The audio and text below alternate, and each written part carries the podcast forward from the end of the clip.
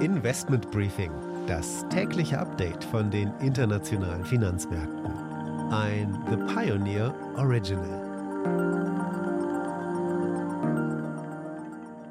Guten Morgen aus Frankfurt. Schön, dass Sie wieder mit dabei sind. Mein Name ist Annette Weißbach und wir schauen gemeinsam auf die wichtigen Themen für die Finanzmärkte. Die Stimmung ist ganz klar gemischt. Europa ist negativ aus dem Handel gegangen gestern Ansonsten sieht es aber verhalten optimistisch aus. Wir haben von dem großen Handelskonzern Alibaba allerdings Negatives gehört, was die Konsumentenstimmung in China anbelangt. Und das ist doch relativ überraschend. Das hat die Aktie auch mehr oder weniger ziemlich doll ins Minus gedrückt. Nichtsdestotrotz bleiben Anleger weiterhin optimistisch. Und ich glaube, viele setzen einfach auf eine Jahresendrallye. Damit wollen wir auf die heutigen Themen schauen. Der Ölpreis gerät unter Druck, denn Asien könnte eventuell die strategischen Reserven öffnen auf Nachfrage der USA. In Europa sind die Autoabsatzzahlen deutlich eingebrochen, vor allem stark bei Volkswagen. Und in Frankfurt findet der European Banking Congress statt. Das ist traditionell das Ende der Eurofinance Week. Und zu dem Thema spreche ich dann noch einmal mit Andreas Dombret, dem ehemaligen Vorstandsmitglied der Bundesbank. Und Anne Schwed schaut auf den Einzelhandel in den USA, der Probleme hat, Arbeitskräfte im Niedriglohnsektor zu finden. Und die Aktie des Tages wird dann Continental sein.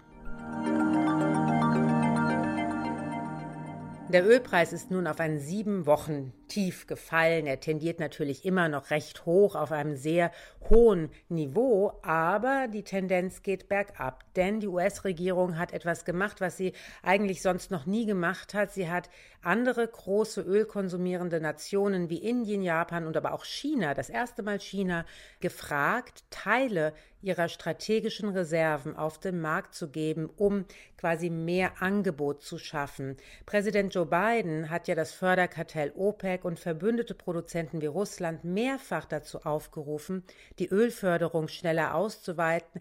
Das hat aber nichts gebracht. Nun hat China angekündigt, in der Tat an ihren Reserven zu arbeiten. Und das ist natürlich ein großes Signal für den Ölmarkt. Und deswegen gibt der Ölpreis auch nach. Aber nicht nur Öl ist interessanterweise in Bewegung. Natürlich sind auch die Aktien der großen Ölfirmen betroffen. Denn deren Bewertung ist natürlich auch stark gestiegen mit dem anziehenden Ölpreis. Wenn der Ölpreis jetzt wieder etwas billiger wird, dann werden auch diese Ölaktien nachgeben, denn das heißt ja auch, dass sie weniger Gewinn machen werden in Zukunft. Die Aktien von Royal Dutch Shell, Total Energies und BP sind auch unter Druck gekommen.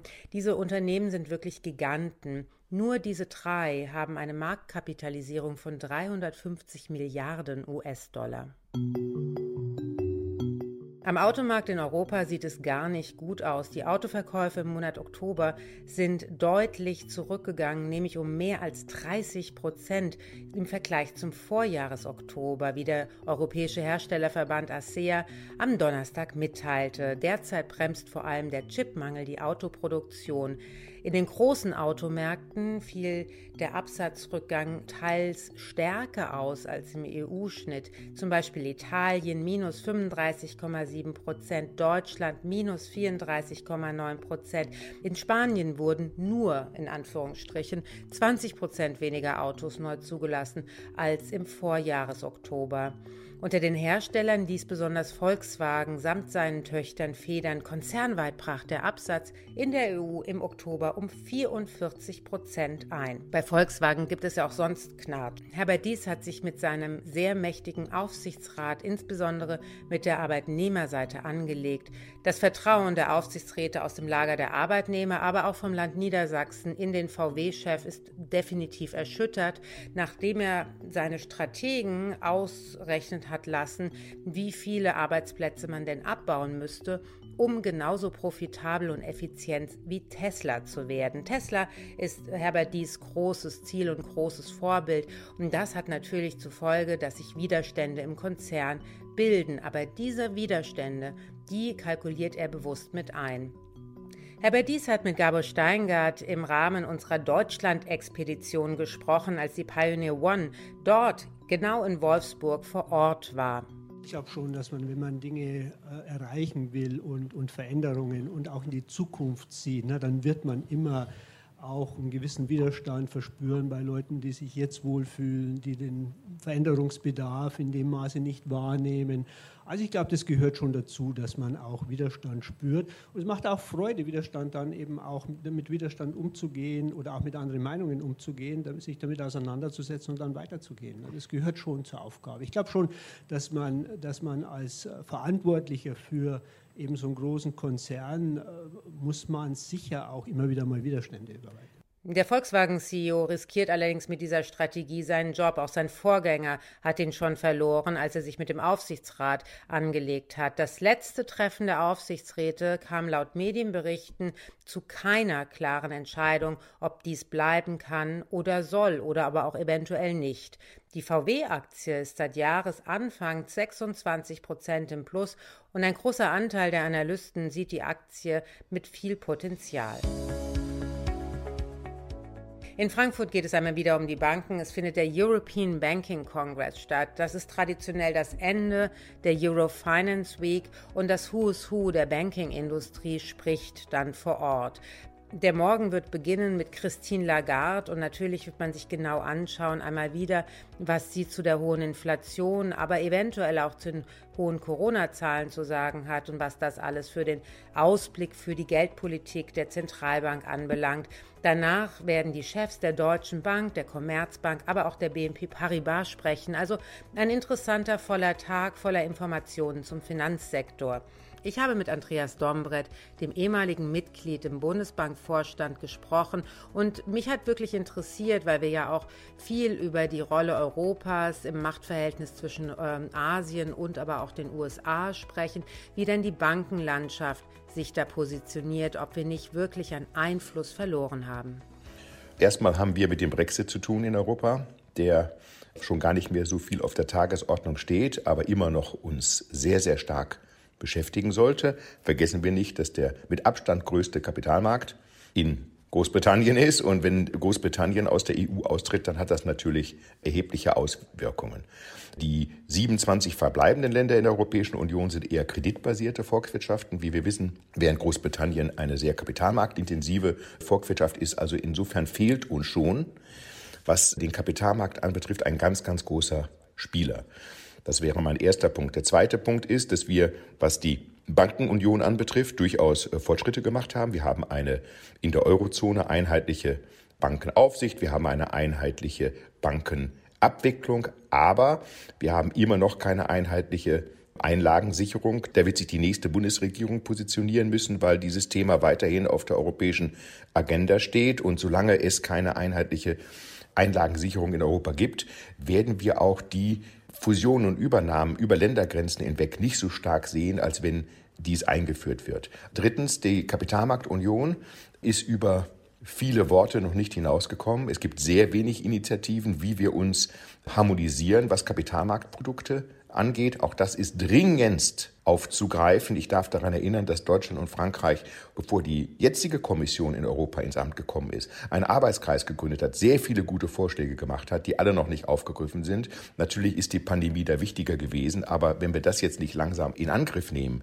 dann wird uns der Brexit noch mehr Geld kosten, als er das jetzt schon tut. Glauben Sie denn, dass die neue Bundesregierung da eine treibende Kraft sein wird, gerade beim Thema Einlagensicherheit? Das wird ja immer als das Thema genommen, wo es wirklich hakt und die Deutschen nicht mitmachen wollen. Naja gut, also die Einlagenversicherung ist schon sehr wichtig. Und wir haben ja auch eine Einlagensicherung in Europa. Wir haben sie nur auf nationaler Ebene, nicht auf europäischer Ebene. Wir haben sie auch harmonisiert. Quer durch die EU 27 sind pro Bank und pro Kunde 100.000 Euro äh, versichert. So ist es ja nicht. Also wir haben dann noch freiwillige Zusatzversicherungen, aber im Wesentlichen gibt es eine harmonisierte Einlagensicherung, aber eben nicht über Ländergrenzen hinweg. Und insofern ist die Bankenunion noch nicht komplett und man wird schon verhandeln, wie man hier vorankommt. Finanzminister Scholz hat ja hier Vorschläge gemacht und ich kann mir schon vorstellen, dass er die in die Verhandlungen jetzt über Europa auch einbringen wird. This is a five train. The next stop is Wall Street. Damit geht es jetzt an die Wall Street zu Anne Schwedt. Sie hält natürlich für uns Augen und Ohren offen, was da die wichtigen Themen sind. Anne, in den USA haben Unternehmen weiterhin Probleme, Arbeitskräfte für den Niedriglohnsektor zu finden. Das könnte jetzt gerade in der einkaufsfreudigen Vorweihnachtszeit zum Problem werden. Haben die Läden in den USA da eine Strategie, um damit umzugehen? Annette, du wirst überrascht sein, die Firmen setzen jetzt vermehrt auf Teenager und Rentner, weil die Menschen, die vor der Pandemie in diesen Jobs gearbeitet haben, wollen einfach nicht mehr zurückkommen. Die haben jahrelang als Kellner, Supermarktkassierer oder weiß ich nicht, Regaleinräumer gearbeitet, wurden dann während des Lockdowns gefeuert, haben dann finanzielle Hilfe vom Staat bekommen und die war weitaus höher als das Einkommen, was sie in den niedrig bezahlten Jobs bekommen haben. Und in der Zeit hat dann ein Umdenken stattgefunden. Viele dieser Arbeiter haben sich weitergebildet und haben sich auch an das gute Geld gewöhnt, das es vom Staat gab und haben sich dann einfach nach besser bezahlteren Jobs umgeschaut. Und jetzt die Versuche einiger Läden, die Löhne anzupassen, hat nicht so viel geholfen.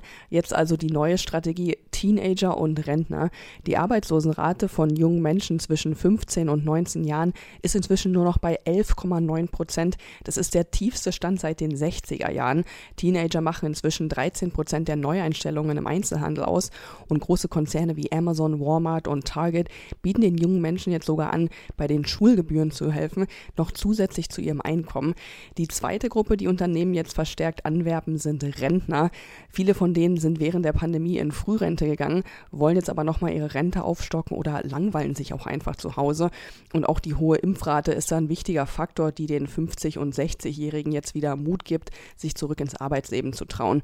Also Menschen aus diesen beiden Gruppen helfen den Unternehmen gerade massiv, um mit dem Arbeitermangel zurechtzukommen. Starbucks hat sich da noch was ganz anderes überlegt und verzichtet einfach auf Kassierer. Ja, das ist auch der Knaller. Gestern hat hier in Manhattan auf der 59. Straße zwischen Park und Lexington ein kassiererloser Starbucks eröffnet. Starbucks hat da mit Amazon zusammengearbeitet, weil Amazon schon die passende Technologie dazu hatte. Das ist perfekt für die hektischen New Yorker, die ja immer auf dem Sprung sind. Hier können sie einfach ihren Kaffee, Tee oder Snack abholen, ohne lange Warteschlangen an der Kasse. Das Getränk bestellt man dabei vorher per App. Das wartet dann schon auf einen, wenn man in den Laden kommt. Und alles, was man sich dann sonst noch aussucht, wird mit der Amazon Go-Technologie erfasst. Also Kameras und Sensoren wissen dann ganz genau, was man aus dem Regal nimmt. Und das wird dann alles automatisch über die vorher hinterlegte Bezahlmethode abgerechnet. Man kann dann also einfach wieder aus dem Laden laufen, ohne sich an irgendeine Kasse anzustellen oder lange im Portemonnaie zu kramen oder so. Und das soll auch nicht der einzige Starbucks bleiben, der so funktioniert. Weitere Läden sind schon fürs nächste Jahr in Planung. Planung. Damit passt sich Starbucks nicht nur den neuen Einkaufsverhalten der Kunden an, das Ganze spart auch Zeit und Arbeitskräfte. Auch die Anleger hier an der Wall Street freuen sich übrigens super über diesen neuen Starbucks. Für die Starbucks und Amazon-Aktien gab es deshalb gestern einen Plus. Danke, Anne, und ein schönes Wochenende. Bis Montag.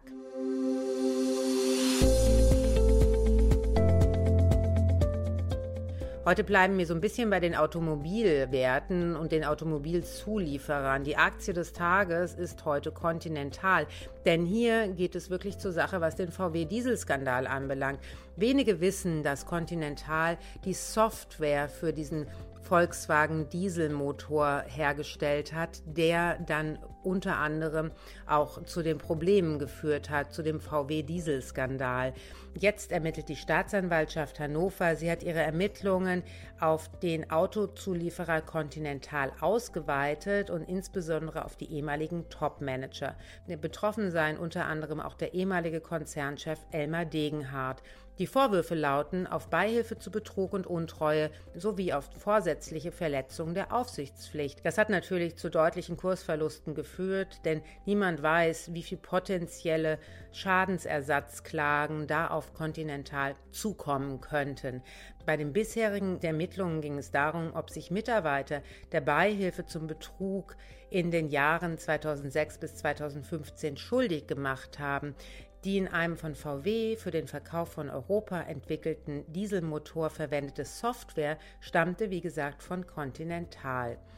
Der Zulieferer argumentiert momentan, dass das alles normal ist und dass der Kunde, sprich VW, äh, selbst an diesen Manipulationen beteiligt gewesen sei und sie selbst nicht. Aber Am Mittwoch tauschte Continental ganz überraschend den langjährigen Finanzchef Schäfer aus. Also das hört sich alles ein bisschen nach einer Schuldeingeständnis ein. Natürlich wird man sowas offiziell von Continental nicht hören. Continental ist sowieso in einer riesen Umstrukturierung und Transformation hin zu einem Technologiekonzern, denn auch die traditionellen Automobilhersteller müssen sich ja wandeln. Die Aktie hat dieses Jahr seit Jahresbeginn 8% verloren. 25 Analysten schauen sich das Haus genau an, neun raten zu kaufen, 14 zu halten und nur zwei zum Verkaufen. Investment Briefing, das tägliche Update von den internationalen Finanzmärkten. Damit war es das für heute. Ich hoffe, Sie sind am Montag auch wieder mit dabei. Die nächste Woche wird spannend. Wir schauen unter anderem auf das große Thema Metaverse, aber auch auf das Thema Wasserstoff und wie man eigentlich in Wasserstoff investieren kann. Denn das wird natürlich das große Thema für die Zukunft der Industrie in Deutschland, aber auch in anderen Ländern sein. Wir nehmen natürlich gerne Ihre Fragen und Vorschläge auf. Wie immer schicken Sie einfach eine E-Mail oder Sprachnachricht an finanzmarkt.mediapioneer.com. Damit wünsche ich Ihnen ein schönes Wochenende und hoffe, Sie am Montag wieder begrüßen zu dürfen.